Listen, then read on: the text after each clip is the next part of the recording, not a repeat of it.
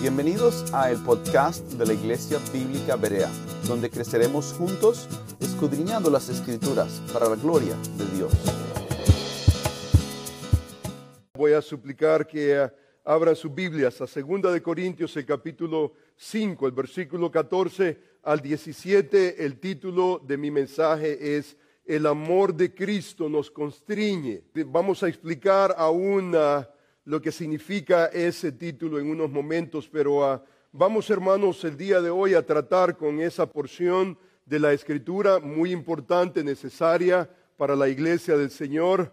Ah, el versículo 17 especialmente es un pasaje de la escritura muy mal interpretado y eh, vamos a, hacer el intento el día de hoy de poder ah, tener un entendimiento más claro. Ustedes es muy probable que, ya sepan de memoria el versículo 17 que constantemente lo escuchamos uh, mal citado, mal interpretado, mal aplicado, de modo que si alguno está en Cristo, nueva criatura es, las cosas viejas pasaron, he aquí todas son hechas nuevas. En momentos ese pasaje de la Escritura se utiliza para justificar muchas veces el pecado mismo. Es increíble. Eh, eh, constantemente yo estoy conversando con uh, pastores y líderes. Estábamos uh, conversando con un pastor y nos quedamos admirados con uh, un hermano de aquí de la iglesia en la manera en cómo este pastor está utilizando ese pasaje que acabo de citar.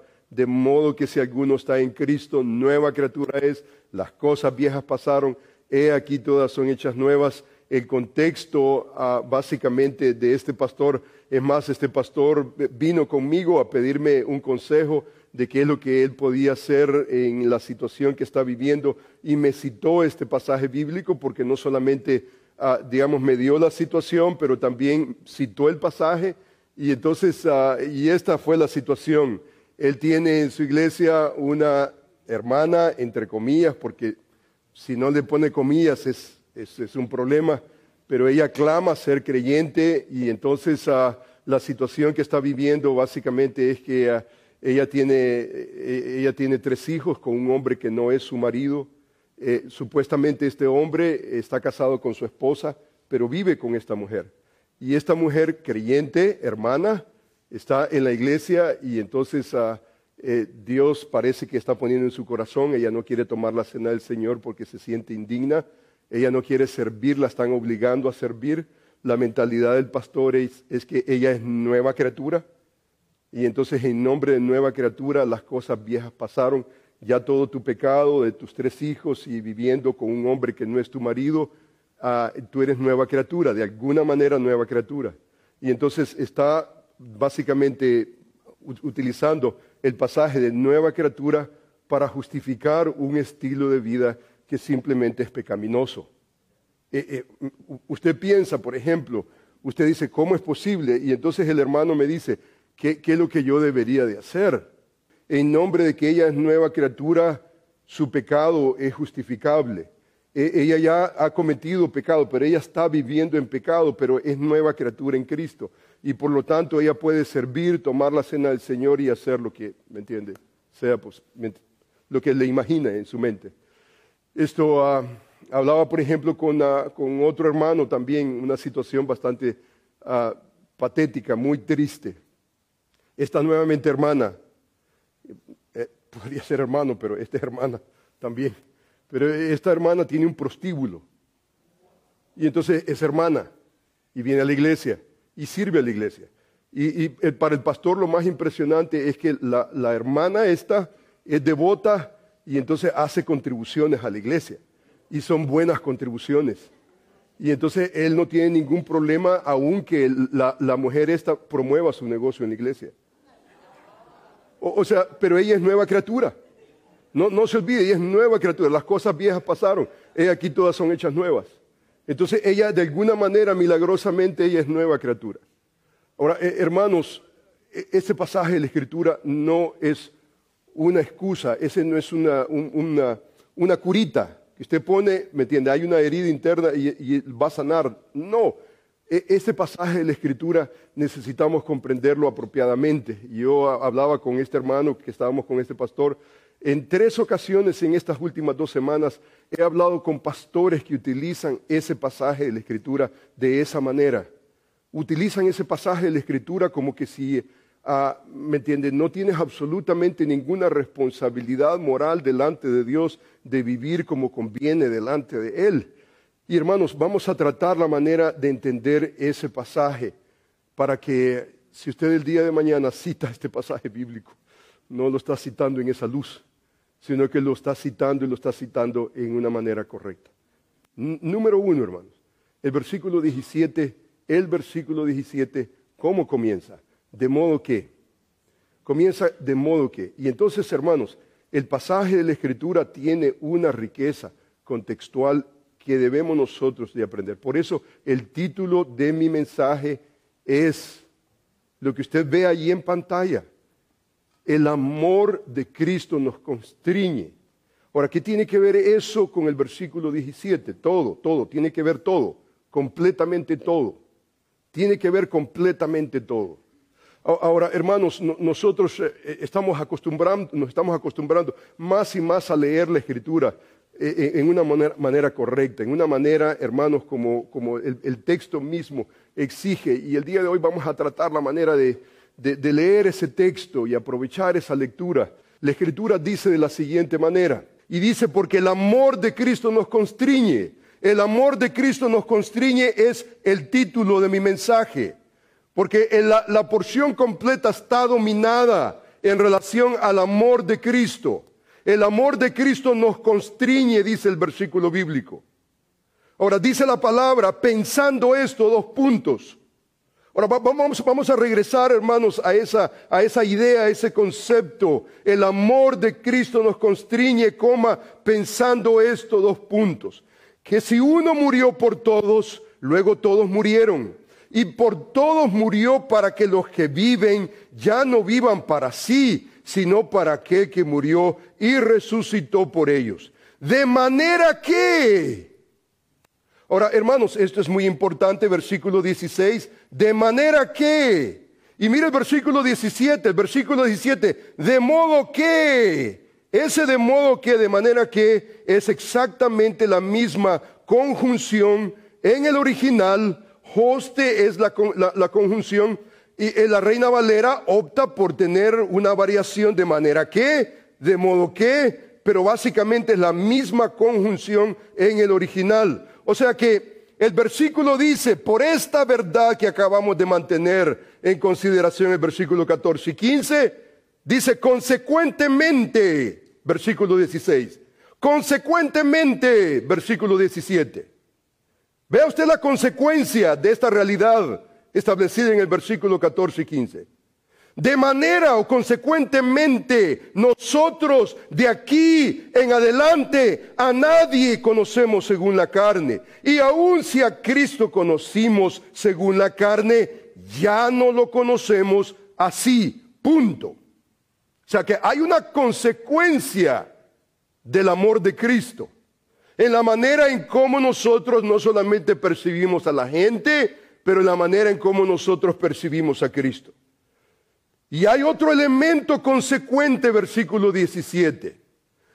De modo que, consecuentemente, si alguno está en Cristo, entonces es nueva criatura. Las cosas viejas pasaron, he aquí, todas son hechas nuevas.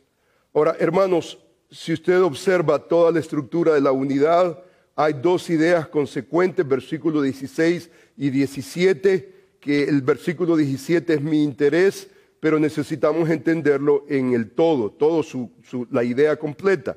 El versículo 14 dice, porque el amor de Cristo nos constriñe, el amor de Cristo nos constriñe, pensando esto. Ahora, eh, hermanos, no estamos acostumbrados a esa palabra que el amor de Cristo nos constriñe. Pero hermanos, esa palabra constriñe es una palabra muy interesante.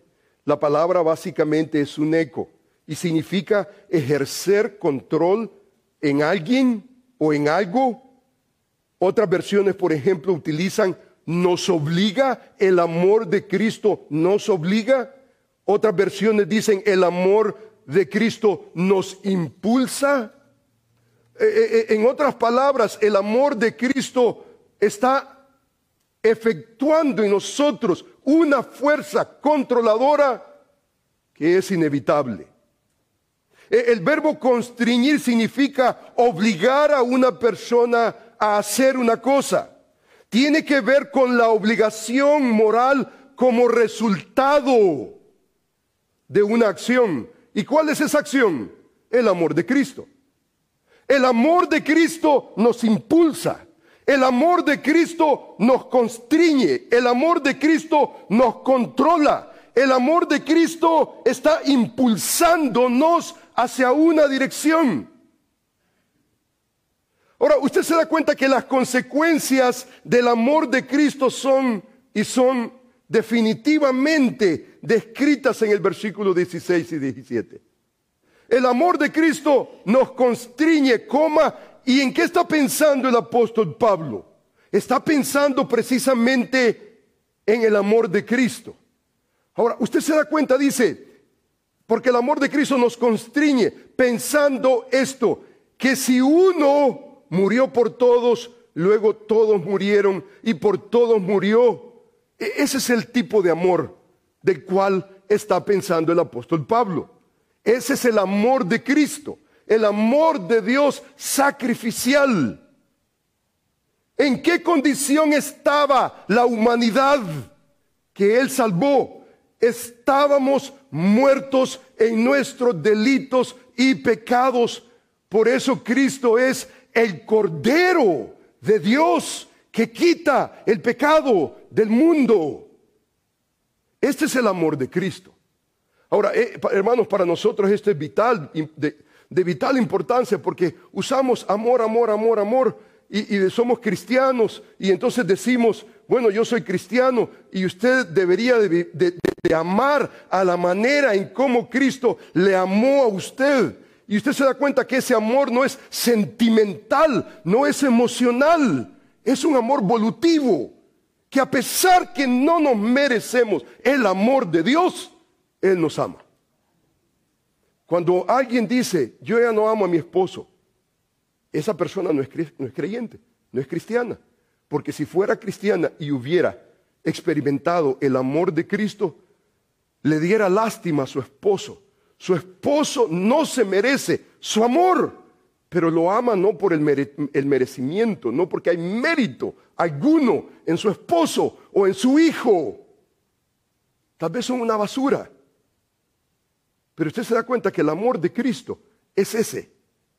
En un momento nosotros estábamos en ese bote de basura. No nos merecíamos. No, no, no inspirábamos a nadie. Y entonces, cuando la escritura dice, porque el amor de Cristo nos constriñe. ¿Cuál amor? El amor sacrificial de Cristo. Él murió por todos. Luego todos murieron. Todos murieron en virtud de que Él murió por nosotros. Y dice, y por todos murió. Y mire lo que dice el versículo, para los que viven, para que los que viven ya no vivan para sí, sino que, sino que vivan para aquel que murió y resucitó por ellos. Ese es el amor de Cristo. El amor de Cristo nos constriñe, el amor de Cristo nos impulsa, el amor de Cristo nos motiva, nos está forzando hacia una dirección. Y la dirección es a considerar el amor genuino de Cristo por nosotros al punto que Él murió por mí. Cristo murió por mí.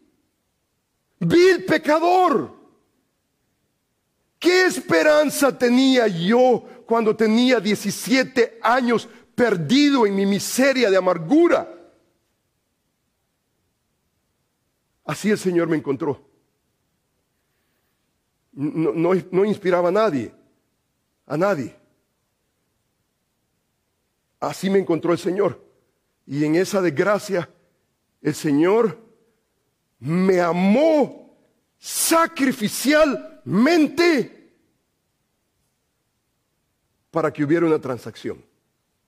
Y esta es la transacción, genuina, bíblica. Él murió por todos. Y dice el versículo, luego todos murieron. Y por todos murió. Y por todos murió. ¿Para qué? Esta es la cláusula de propósito.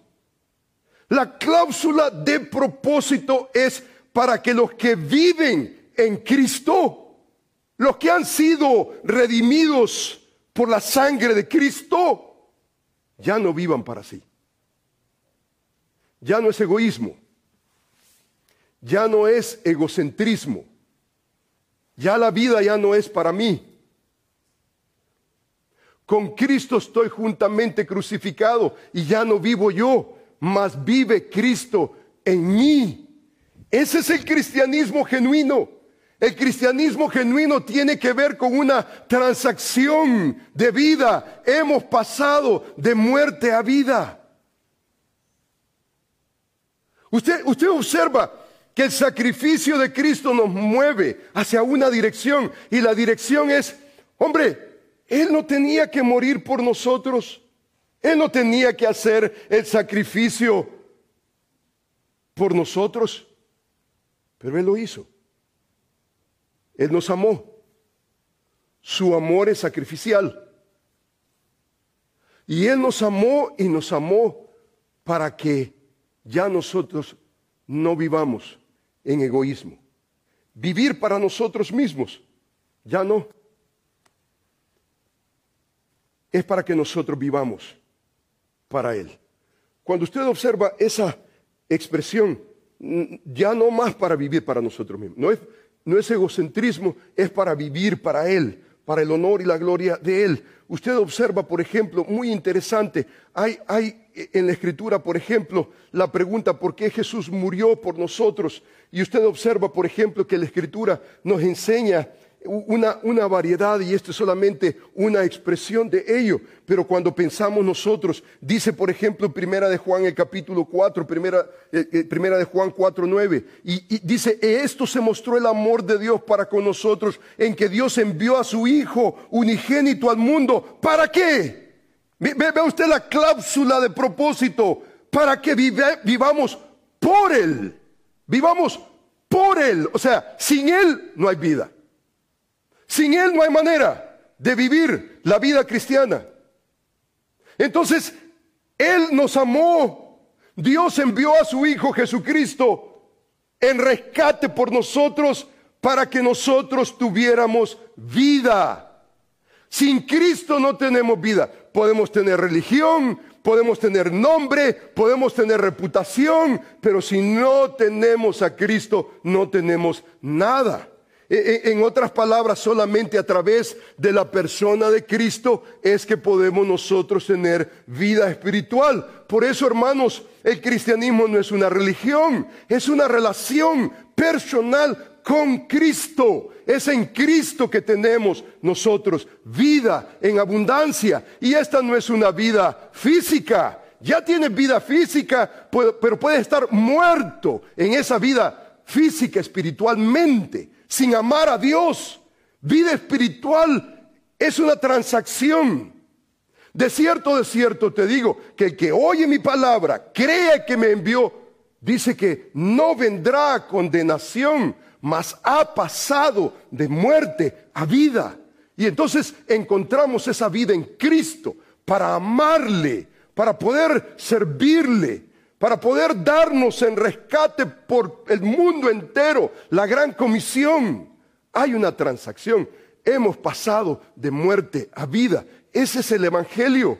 Pero no solamente eso, mire usted lo que dice, por ejemplo, Primera de Tesalonicenses capítulo 5, versículo 9, porque no nos ha puesto Dios para ira, sino para alcanzar salvación. ¿Por medio de quién?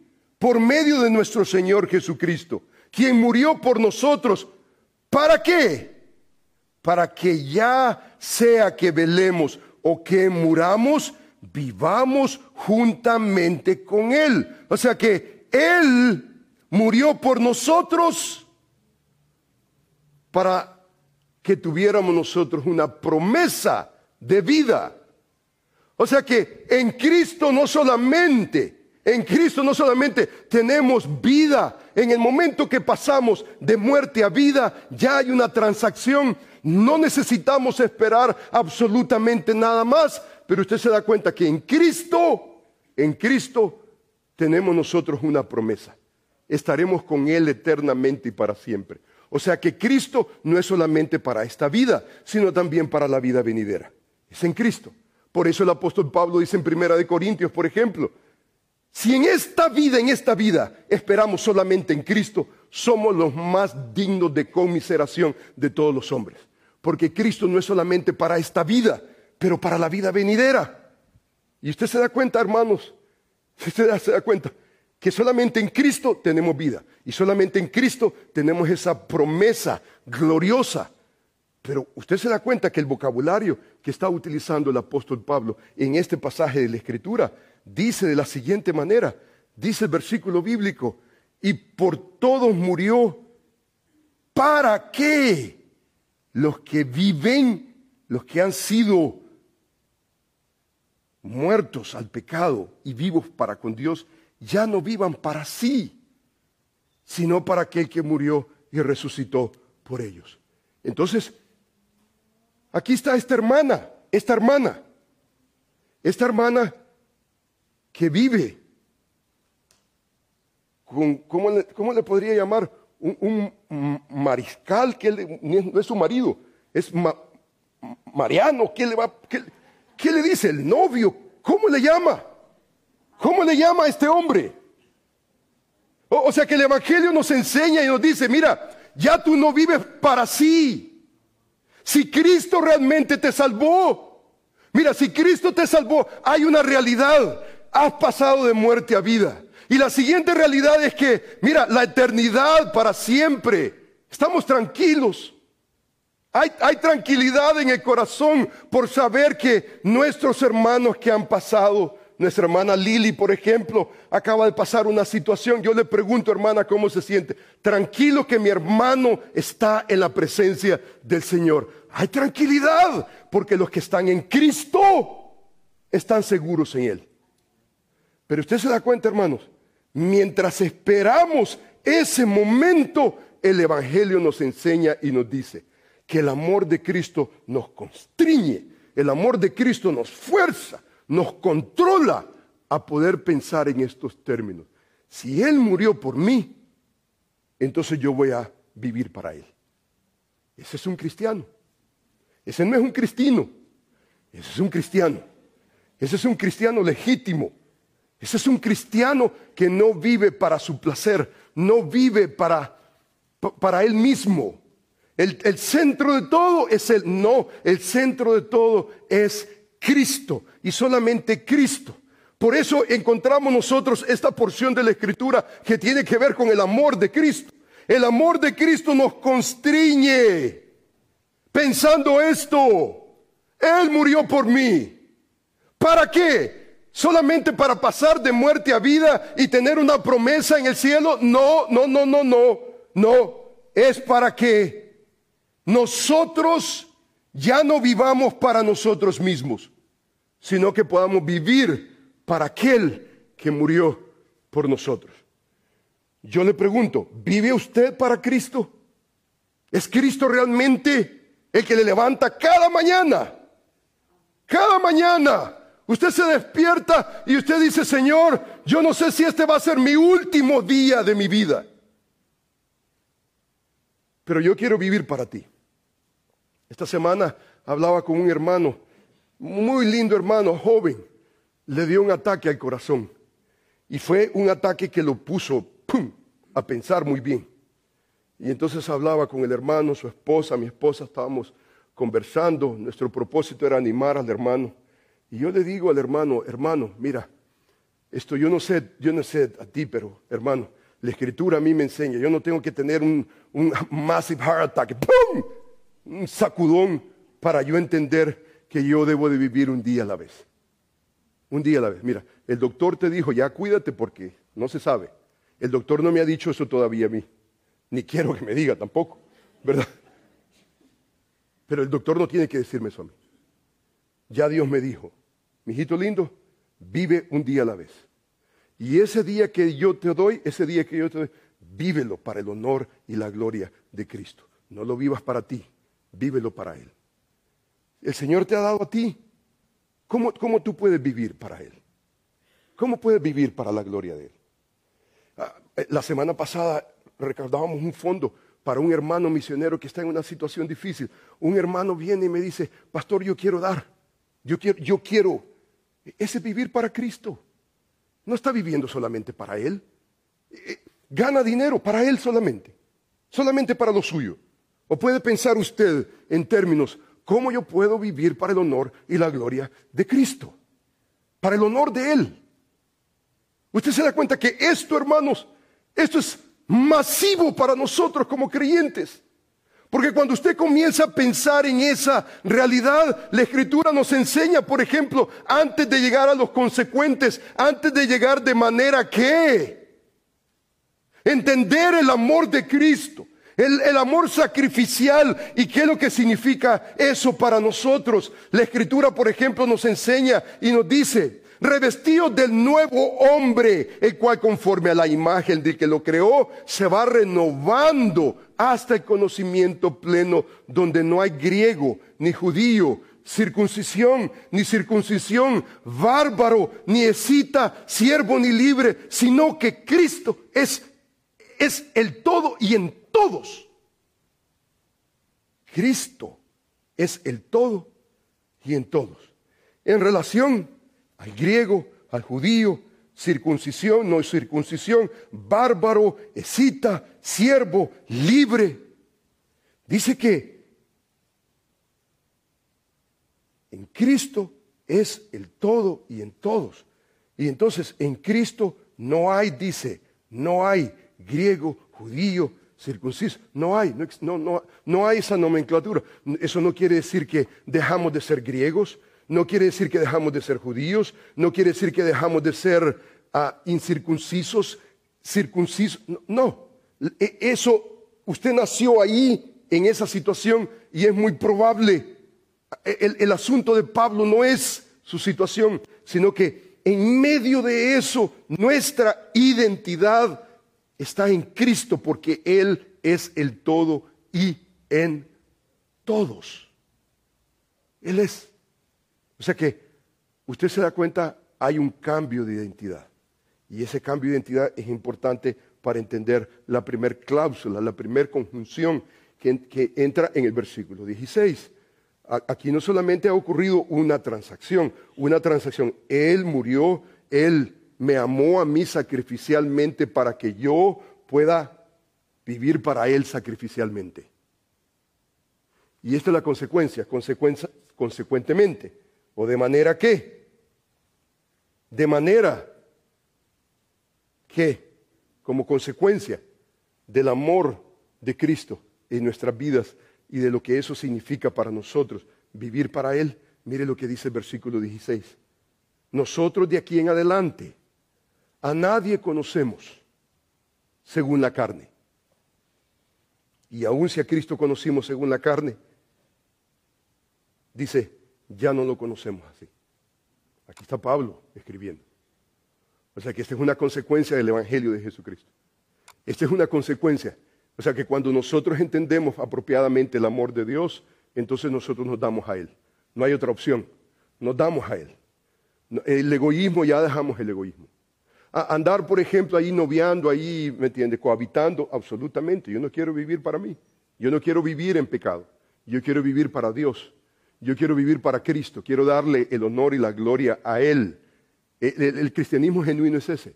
Y no solamente eso, pero usted se da cuenta, dice el versículo 16, consecuentemente, como consecuencia, usted, como consecuencia, hay una realidad en el creyente. Y el creyente básicamente sufre una realidad. Nosotros, de aquí en adelante, de este momento, somos creyentes, dice, a nadie conocemos según la carne. Y aún si a Cristo conocíamos según la carne, ya no lo conocemos de esa manera. ¿Qué significa eso? ¿Qué está pensando Pablo con esa declaración? ¿Qué es lo que está queriendo decir con esa declaración? La realidad es esta, esta es la realidad.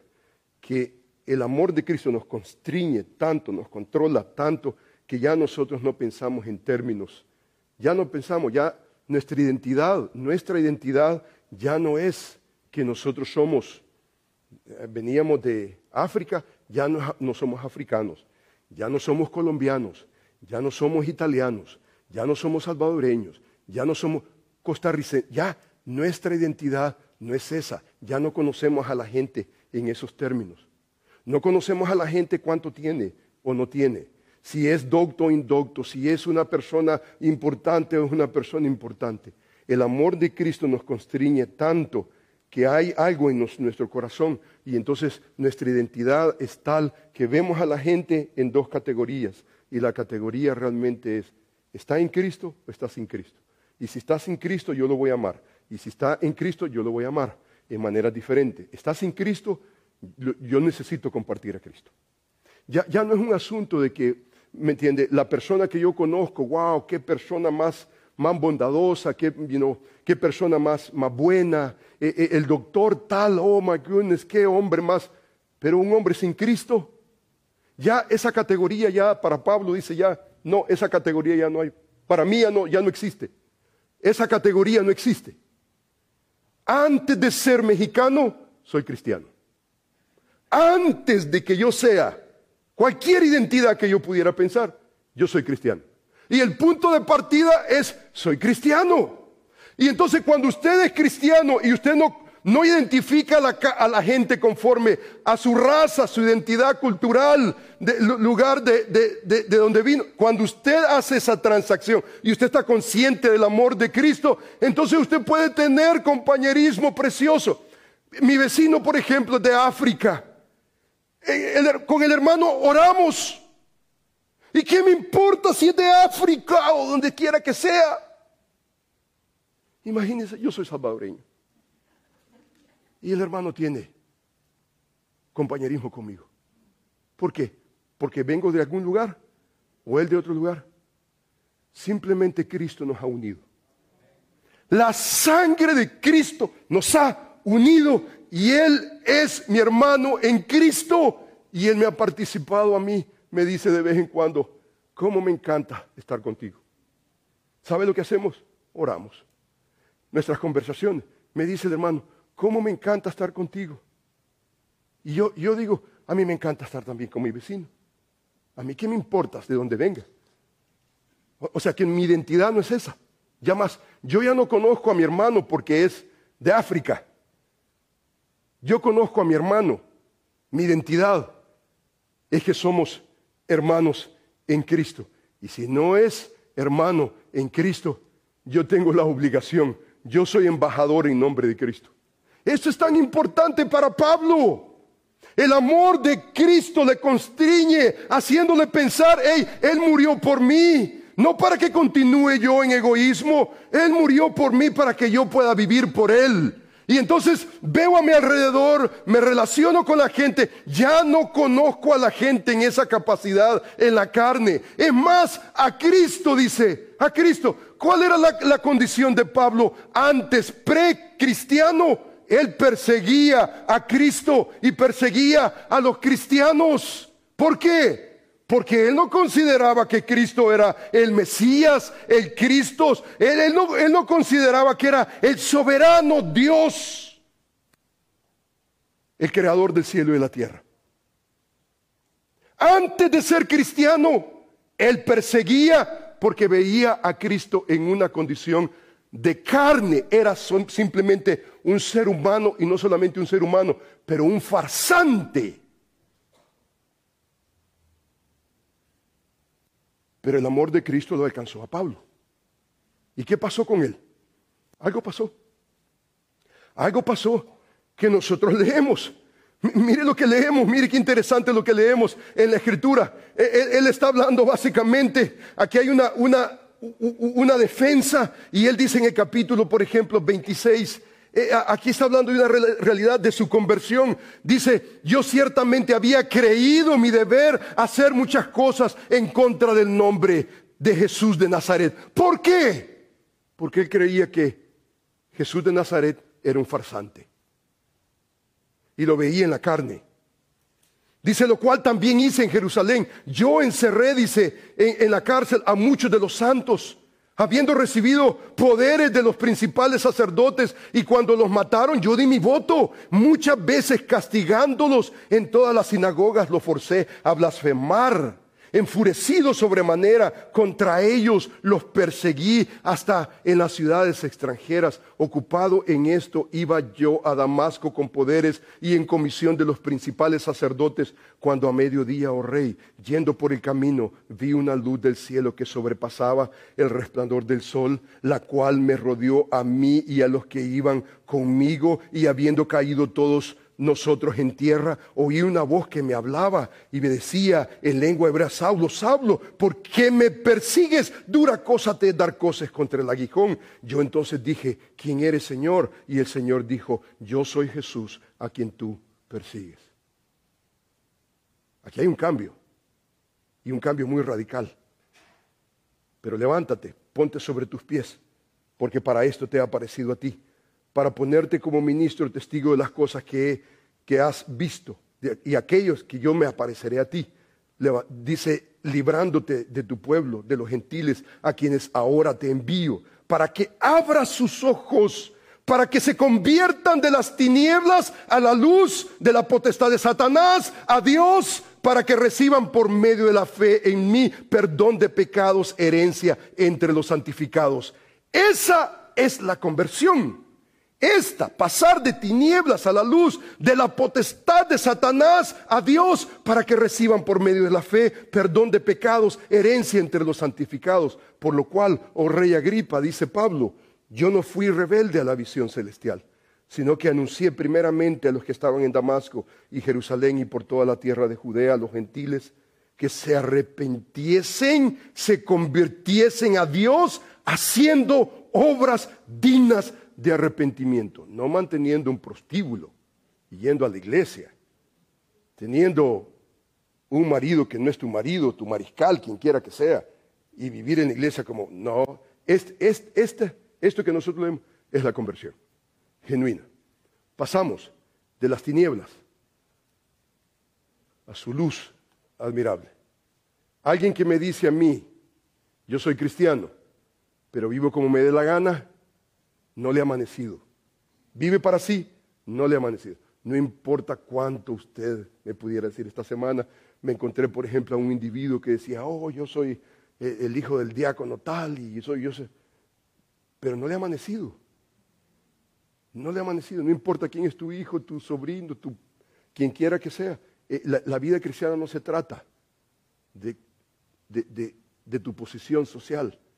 Se trata de tu relación personal con Cristo, experimentar el amor sacrificial de Cristo que te dice, Él me amó sacrificial a mí, yo voy a vivir para Él, al punto que veo a mi alrededor, estoy tan saturado de Cristo, tan saturado de Cristo, que ocurre algo, hermanos, y esto es importante, esta es la vida cristiana. Yo no sé usted, hermanos, el Señor me, salvó a mí, tenía 17 años mi vida completamente, radicalmente cambió. Radicalmente. Radicalmente al punto, hermanos, que una pregunta surgió. Y yo creo que esta es la pregunta, hermanos, de la salvación. Esta es la pregunta contundente que nosotros observamos a través de la Escritura cuando entendemos nosotros la salvación. El apóstol Pablo, reflexionando en su propia conversión, él hace esta pregunta que yo creo que es la pregunta que todo, todo individuo debe de hacerse para realmente evidenciar si realmente yo he experimentado el amor de Cristo. Dice el, el, apóstol Pablo en el libro de los Hechos capítulo 9, versículo 6. Él temblando y temoroso dijo al Señor, ¿qué quieres que yo haga? ¿Qué quieres que yo haga? Y yo creo, hermanos, que esa es la pregunta de la salvación. Cuando usted ha tenido realmente un encuentro personal con Cristo, usted viene delante del Señor y usted le dice, Señor, ¿qué quieres que yo haga? Yo no quiero vivir para mí. ¿Qué quieres que yo haga? Y entonces hay una manera de vivir. Y en relación al apóstol Pablo, tiene que ver con esta realidad.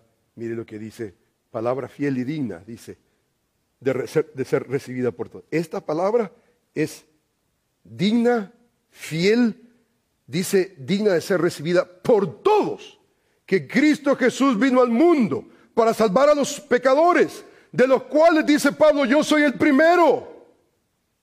Si se trata de presentar al más pecador de los pecadores, el primero dice el apóstol Pablo, y dice el versículo, pero por esto fui recibido a misericordia, para que Jesucristo mostrase en mí el primero toda, toda su clemencia, para, vea usted, para ejemplo de los que habían de creer para vida eterna. O sea que el apóstol Pablo no solamente está proveyendo revelación de Dios el Señor le usa a él para traer los libros del Nuevo Testamento. Pero Pablo viene a ser ejemplo de todos los que habían de creer. Para ejemplo de los que habían de creer en él para vida eterna. O sea que el apóstol Pablo es un ejemplo. Y, y viendo el ejemplo de Pablo, la pregunta contundente de él es, ¿qué quieres, Señor, que yo haga? O sea que es una pregunta de confesión, de señorío. Es una pregunta, Señor, yo no quiero vivir para mí ya más. Yo no quiero continuar siendo el mismo empedernido, egoísta que he venido siendo por los últimos 17 años. Señor, yo quiero vivir para ti. ¿Qué quieres, Señor, que yo haga? ¿Usted se pregunta eso? Hermano, esto no, tiene que ver con religión. Esto no tiene que ver, hermanos, con los que están a su alrededor. Eso tiene que ver con su relación delante de Dios. Si hay una genuina comunión con el Señor y usted ha experimentado el amor de Cristo sacrificial por usted, esto le, constriñe a usted, esto le forza a usted, esto lo está impulsando a usted a pensar de una manera, vivir para Él. ¿Y sabe lo que significa vivir para Él? Vivir para Él es, ¿qué quieres que yo haga? Señor, aquí estoy. Tú eres el alfarero, yo soy barro. ¿Qué es lo que tú quieres hacer en mi vida? Pablo viene a ser un prototipo Pablo está, está, pero definitivamente identificado con Cristo, que él no conoce a la gente en la carne. En la carne no la conoce. Eh, eh, para, hermanos, para mí esto es increíblemente importante porque, hermanos, nuestra identidad en Cristo es tan, pero tan y tan, tan, tan, es, es tan profunda que nuestra identidad no es, hermanos, nuestra descendencia, de donde nosotros venimos, nuestra cultura, nuestra lengua. Hermanos, somos cristianos porque Cristo murió por nosotros. Nuestra sangre es la sangre de Cristo. Eso nos une. Hermanos, si eso no es real, usted nunca jamás va a poder Nunca va a lograr ser. Usted se da cuenta que el pasaje que estamos tratando tiene que ver con la realidad de que somos embajadores en nombre de Cristo. Usted nunca va a ser un embajador en nombre de Cristo si usted primeramente no se identifica. Primero, imagínese usted va a un lugar, no, yo soy europeo, así que yo no como. ¿Cómo? está bien que usted sea europeo y que sea lo que le dé la gana, pero nuestra identidad primaria no es eso. Nuestra identidad primaria, somos hijos de Dios, somos cristianos. Cuando hablamos, por ejemplo, con los hermanos ancianos, con Samuel, vamos a algún lugar, no vamos como salvadoreños, ni queremos ir como salvadoreños. No queremos ir como americanos. No vamos nosotros al otro lado del mundo para fomentar la cultura americana, hispana. No, ¿sabe qué vamos nosotros a hacer? Vamos a fomentar una nacionalidad.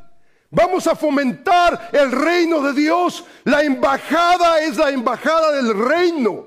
No, es nuestra cultura. La embajada del reino se llama la iglesia del Señor.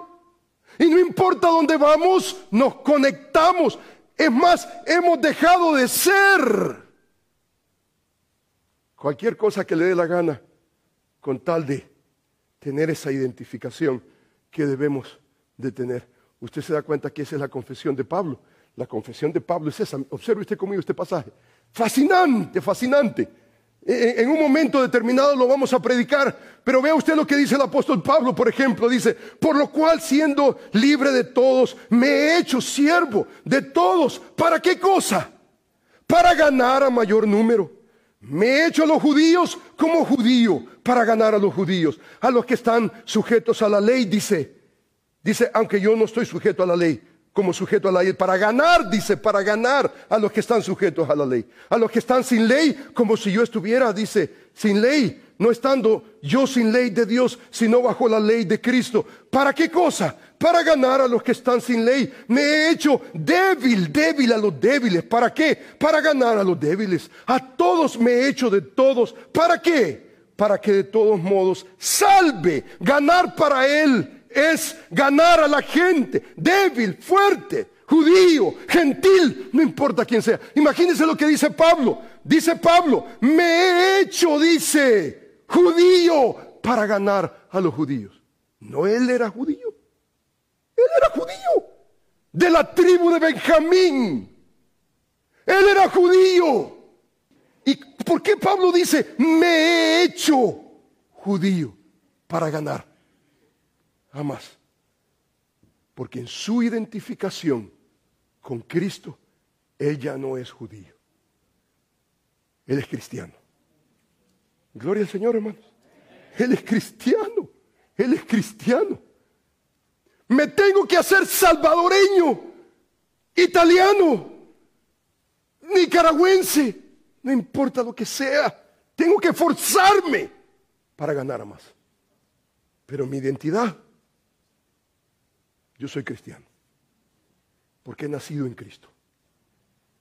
Yo no voy al otro lado del mundo para promover, no, promover la cultura americana. Absolutamente no. ¿Sabe lo que vamos a promover? Es el reino. ¿Y con quién nos conectamos? Con la embajada del reino, la iglesia del Señor. La iglesia del Señor. Y qué lindo, hermano, cuando usted ve hermanos que comen diferente, muy, pero muy diferente. Esta vez que estaba en México, por ejemplo, un hermano me invitó a comer. Y entonces, hermano, aquí va a comer rico. Y yo sé que cuando usted está en México, come rico. Y entonces comienza a agarrar un molcajete. Y entonces yo estaba como a 10 pies y ya sentía, sentía que ese chile iba a estar, ¿verdad? Eh, la, hermana me decía, esta semana yo hice, aprendí a hacer unas salsas mexicanas. Y me dice, hermano, usted, usted hace las salsas muy, pero muy picantes. Si hubiera usted probado esa, esa salsa, wow. Y entonces yo pensaba, yo comencé a sudar cómo me voy a comer ese chile. Y yo no lo quiero decir, no quiero decirle a, los hermanos, hermanos, yo no como chile, porque de alguna manera, de alguna manera usted quiere ganar a más. De alguna manera usted quiere ganar a más. ¿Sabe cuál es el interés suyo? El interés suyo no es comida, cultura, lengua es ganar a más con el Evangelio de Jesucristo. Ese es el Evangelio. Y entonces somos nueva criatura. ¿Usted se da cuenta que somos nueva criatura? Mire lo que dice el versículo. De modo que si alguno está en Cristo, consecuentemente alguno es nueva criatura. Las cosas viejas pasaron. He aquí todas son hechas nuevas para el honor y la gloria de Cristo. Hermanos, este no es un parche para vivir en nuestro pecado. Esa es una consecuencia de que hemos experimentado el amor de Cristo en nuestros corazones. Él nos hace nuevos y comienza a poner nuevos apetitos, nuevos ideales, nuevos deseos. Queremos vivir para Él, para el honor y la gloria de Él. Hablaba yo, por ejemplo, con un hermano esta semana pasada, buscaba consejería y el hermano está dividido porque él quiere servir como pastor y le digo yo, hermano, mira, servir como pastor está lindo, está, bien. El hermano tiene una, una compañía muy, pero muy fuerte, quiere, quiere ah, él ya tiene 10 años con esa compañía y él, él, ha avanzado muchos, pero muchos proyectos misioneros ah, en todo el mundo, un hermano muy capaz pero el hermano desea, él quiere, de alguna manera, él quiere eh, buscar el pastorado. Y entonces yo le digo, hermano, mira, mira, aquí no se trata de pastorado, aquí no se trata si tienes título o no tienes título, aquí se trata de quién tiene tu corazón. ¿Quién tiene tu corazón? Los títulos son secundarios. ¿E- e- e- ¿Es Cristo realmente el que te levanta cada mañana? ¿Vives por Él, para Él? Cuando tú te preguntas, ¿realmente yo vivo para Él? ¿Lo que me levanta es el negocio que yo tengo en la esquina? ¿O es realmente Cristo la motivación de tu vida? En ese sentido tú eres nueva criatura. Las cosas viejas pasaron, tu pecado, prostíbulo, absolutamente. Vivir con un marido que no es mi marido. E- Eso es lo que significa ser cristiano. Ser cristiano tiene que ver y tiene que ver con nuestra nueva identidad en Cristo. ¿Eres cristiano o eres cristino? Incline su rostro en este momento. Amantísimo Padre Celestial, Señor, quiero agradecerte porque tu palabra es preciosa, es linda. Yo quiero darte las gracias, Padre bendito, porque ser cristianos es una transformación radical. Es increíble la manera en cómo tú, Señor, tratas con nosotros. Es increíble cómo, Señor, tú comienzas a obrar y hay un arrepentimiento de las obras malas. Pertenecemos a ti y deseamos vivir para ti, unidos con ti, contigo, para traerte la máxima gloria. Esta es una evidencia de aquel que está en Cristo. Hay nuevos afectos, nuevos deseos, nuevos ideales, nuevos valores, nuevos planes, nuevos derroteros, nuevos, nuevas perspectivas, nuevos pensamientos.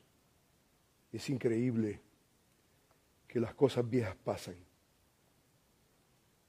Un aoristo que indica una acción singular ha sido completada.